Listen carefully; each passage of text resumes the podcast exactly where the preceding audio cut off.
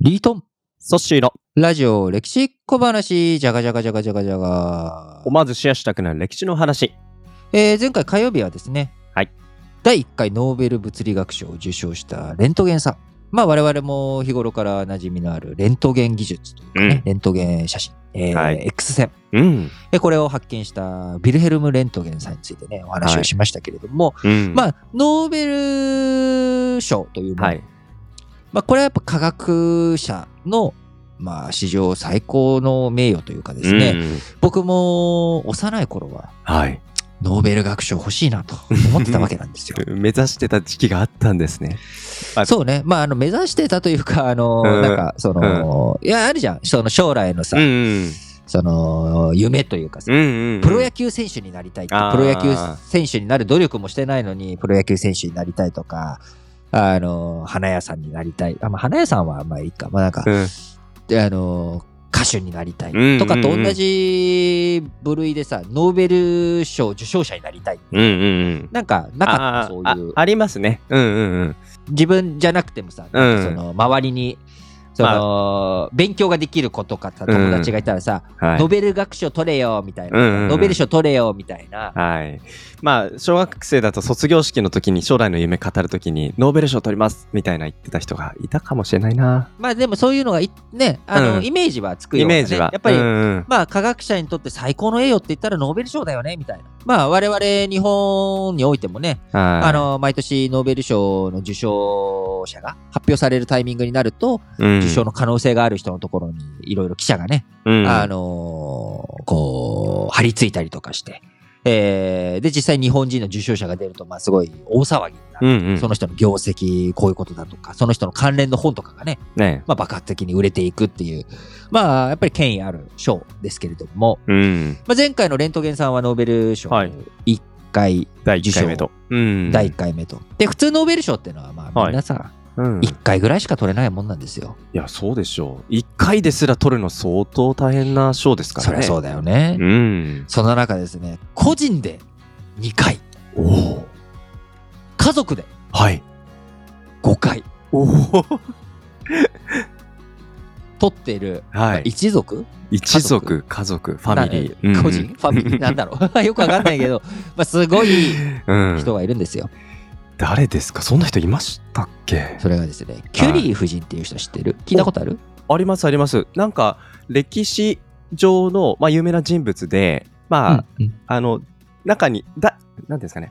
結構男性が多い中で女性が何人か出てくると思うそのうちの一人でよくキュリー夫人ってねそうだね、なんか結構知結って構そる方ものいると小思う学んですよ。うん小学生向けのその偉人伝とかさ、はいはい電気とかっていう時に、やっぱ女性のラインナップが足りないっていうところで、はいキュリー夫人っていうのは、まあ、うん真っ先にやっぱ出てくるというか、うんうんその偉人の一人としてね、はいなんか出てくる、はいあの方なんはでいす、なんですけれども、まあ、うんまさに偉人ですよ。がノーベノーベル賞ルに賞個人で個人で2二回回家族で5回5回。いや偉人ですけど僕そのこと知らなかったです今日初めてすごいよね知うんうんそううんだえだもうこれはさ、しょうがないよね。もううあの女性の中で偉人伝誰書くって言ったらさ、うんか書くしかないよ。書くしかないですもう これ以上の偉人っていないんじゃないかってそうそうそうそうね思えあてしのまちいなみに家族というのは、まあ、うんキュリー夫人自身が2回取ってて、はいはいはいで、うん夫がうん夫一緒に撮ってるところがあってあー夫も撮っててうんでうんうんえっ、と娘はいが撮ってて、うんうんで娘の旦那もはい娘の旦那個人個人じゃなくてうんうん娘の旦那がユニセフのはい局長事務局長やってる時に、うんユニセフがはい撮ってる、これへでー家族で5回っていういやいやまあ取り方はもういいですよもうそれだけでも十分すごさがすごいよねといやーちなみにキュリー夫人の次女、はいはいだけ撮ってなくて私だけ撮ってないのよって次女は家族でね私だけ撮ってないのってうんいうあれなんだけど、そのキュリー夫人の次女はうん2007年まで生きたということ、102歳までねおー生きてるっていうこと。だいぶ長寿でだからなんかねすごい一族だなっていうのをね、うんうんね改めて今回調べてうん思ったわけなんですが、そんいやいやないキやュリー夫人はですね、はいあの1867年、はいなので、まあ、まさにさっきのレントゲンさんの一世代、二、世代したっていう感じですね。うんうんうんあの、前回、レントゲンさんが1845、えー45年の生まれですので、はい。まあ、キュリー夫人は1867年から、うんうん。えー1934年まで、えーはい生きたということで、まあ、まさに日本の開国、うん明治維新、はいえー明治の時代から、はいえー昭和の頭うんまで、日本史で言ったらね、まあ、そのあたりを生きた人で、はい。えー1903年にノーベル物理学賞、うん1911年にノーベル化学賞という、うーん。まあ、そういった偉大はいなはい。成果をはい残しているんですけれども、うん。あのー彼女、何の研究をした人かというのは、うん阻止知ってる放射能の研究をした人そと。うん。そう、まさに前回レントゲンさんがね、X 線だといいううふうにした、まあ、放射線の一部、はいまあ、この放射線というものが、うん。レントゲンさんがね、X 線を見つけたことによって、放射線というものがある、放射能というものがある、これを研究しよう、うんこれを、解き明かしていこうというムーブメントが生まれていき、そこで、まあ、ある意味、うんえー初期に最大の成果を残したというのが、うん。キュリー夫人とはい。いうことで、実はね、はいレントゲンとキュリー夫人、また関係のないノーベル賞だけで選んだかのように見えるんですが、はいそこでうん技術のバトンタッチというかですね、うんうん。あのー知識の、はい。科学の発展のはい。順序をね、こう、ちょっと、うんバトンを、うんまた、バトンタッチされている、まあ、そんな流れのね、関係性なんです。そんな感じでバトンを受けたキュリー夫人ですけど、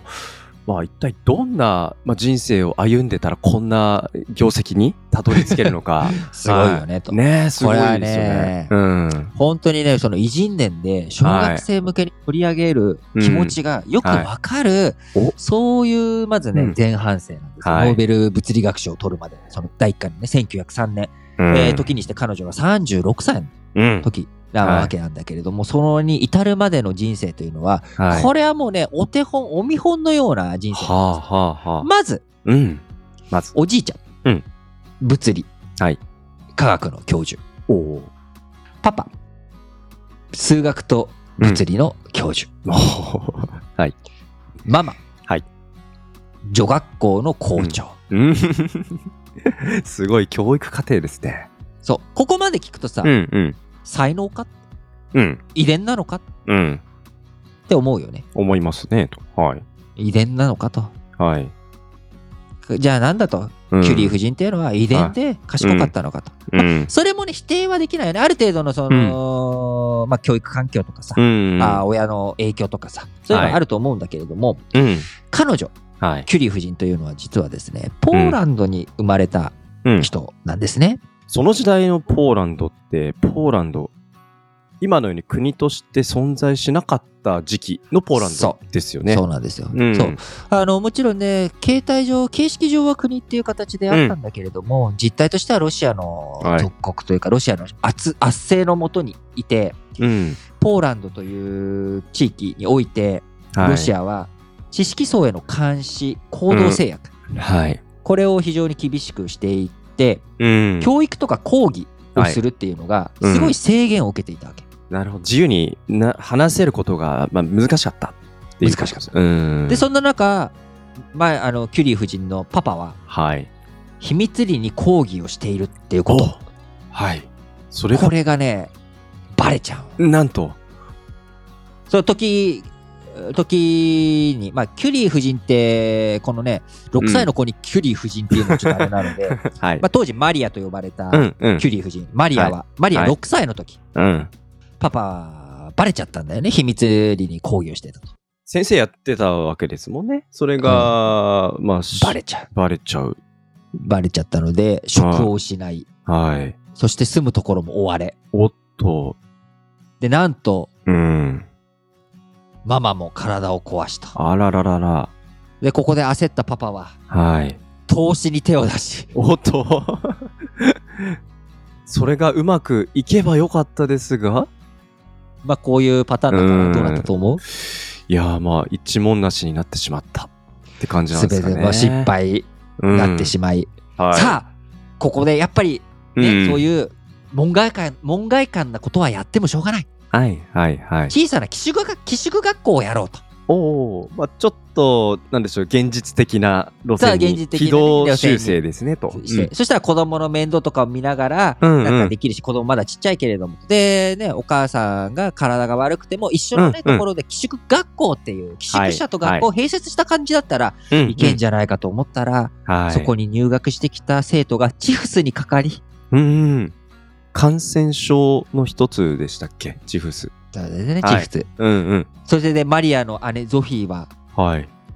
チフスに移って亡くなってしまい、うんさらなにんと。数年後、はい。体の弱かったママも死んでしまうということで、そこ、まさに十何歳のはい。マリア、うんうんうん。とんでもない、なんと。あれで、もう完全にうつ状態になっちゃうわけですよね。いやー、なんか今日冒頭のね、ノーベル賞を個人2回受賞ってところからイメージする、まあ、秀才さに至る幼少期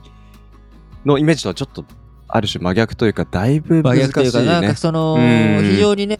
あのー両親の愛に恵まれうてん、勉強もできて、そして、すくすくと伸びやかに育ちましたというようなうん話じゃないわけですよ。まさに、逆境の人生スタートなんそうですねね。ただうんやっぱりはい頭は良かったみたいで、あそうなんですね。そう。で、うんまあ、頭がいいっていうのはさ、うん。まあ俺もこう言ったらちょっとあれだけど、俺も頭はいい方だと思うわけよ。 あはははまあ、あの、ソッシュも負け、まあ、リトンにはちょっと負けるけど、まあまあいい方だと思いますよ。そううん。なんだけど、はい。やっぱさ、努力しないわけですよ。うん、結局、いやっぱり、ハングリー精神もなければ、ちゃんとね、うん、この、なんだろう、やっぱり、環境、そういう、何くうそっていうようなんパワうんー、溢れる感じ。これが、やっぱりその後のマリアの人生を変えていったというか、うんうんやっぱりこう、勉強、勉強、勉強とうんしていき、でも、やっぱりその高等教育とか、いその大学とか、そういったところに行くのは、うん当時、まあ女性に対するね、差別というか、そういったものもあるので、なかなか厳しいものがあったんだけれども、うんえーもう私働くわということで、まあ今で言ったら、まあ高校卒業したらっていう感じかな。はい。あの高校卒業して、その後、住み込みの家庭教師を続けていくと。はい。で、そして貯めたお金を使って、うん。 1891年。はい。まあ、あのー当時ね、他の、その、亡くなっちゃった、チフスで亡くなっちゃった姉以外にも姉がいて、はいその姉がフランスに渡っていたということもあり、うん。まあ、そのつてを頼って、はい。えー1891年、はい。えーマリー24歳うん。の年ですね、はにい。フランスに渡り、フランスではい。物理学の学士資格をうん得ようとはい。頑張ったわけなんですけれども、はい。もう満載に苦学生ですよ。いやー、ねまあ、我々大学を卒業しているので、ソシも学士資格持ってるわけですよね。うん。持ってます。君はい。が、その、ね、特に苦労もせずに、はいこう、うん。あぐらをかいて手に入れたうん学士資格。いやー、僕のまあ、そう言われたら何も言い返せないですけど、リートンだって似たような感じじゃないですか。そうなんか。ね、やっぱうりん、その、本当に、改めてこの、マリア、まあ、ここはフランスに移ってるのでマリーにしようかなと思うんだけれども、うんマリーの、その、人生を考えたときに、うやんっぱ。りその学士資格を得るというもの、やっぱ学歴を得るというものうね、ん。うんいわゆる。はい。これは非常に大変なこと、大切なことであるし、大変なことなんだなと思わされるわけですよ。はい。なんと彼女はですね、その、1891年10月に渡ってから、昼は勉強、はい。夜は引き続き、ポーランドにいた時と同じように、うんまあ、住み込みではないけれども、家庭教師をしながら、もう本当にアルバイト、アルバイト、うん勉強をアルバイト、はい。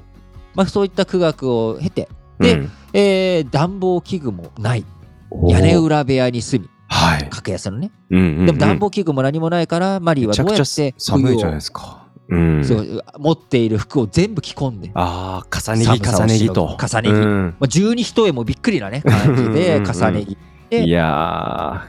そしてようやく1893年7月、ー。うん。物理学の学士資格を得たということで、ここまでね、はいもし苦労してあなたはうん。い得ましたかそれ感謝してますか親に。や、今日このエピソードを持って、しっかりと親に連絡をしたい気持ちになるぐらい、この苦学絶対し い。ないわ。いや、でも相当このね、マリーの苦労っていうのを感じるエピソードですね。そう、うん今ね、現代日本というもの、大卒資格、学士資格というものはですね、えー、大体今、大学の進学率というのが50%ですかで、まあ、そこで卒業してということで、はいまあ、結構その当たり前のように、えー持っている資格、うんうーそんな持ってない人も当然いますけれど、はい高卒うん。資格でとどまっている方、まあ、中卒の方、いろんな方いらっしゃると思いますけれども、はい。まあ大学卒というのが、まあ、金の卵とうん。昔は言われていた時代と、はい比べたら今は比較的取りやすくなってしまってますけれども、うん。まあ、当時しかも女性、はい。そして彼女の場合はうんポーランドからやってきた、フランスにやってきたう異んはい国人、はい違法人だったとうん。いうこと、まあ、こういったものを重ね合わせると非常に多くの苦労があってですね、そうですね。手に入れたということ、うんだか、らまあ冒頭ねなんかずるいよと、うんノーベル賞2回もうん取って、、家族で5回なんだそれ、うとん思ったけれども、ここまで聞くと、そうですね。なんかマリー、うん。取るのも、まあ、キュリー夫人ね、うんああ取るのも、そりゃ、しかそれだけ努力してたら、う。というんような納得感を得た方も多いんじゃないかなと思います。はい。はい。えー、キュリー夫人の前半戦についてはこんな感じでですね、はい。ちょっと一回じゃ、とてもじゃないけど終わらなかったので、えーうん次回、キュリー夫人、ピエール・キュリーという夫と出会って、キュリー夫人となっていく、うんまあ、そのあたりのね、下りの話を、えーはい次回していきたいと思います。はい。はい。ということで、ここまでのお相手は私、リートンと、ソッシュでした。バイバイ。バイバイ。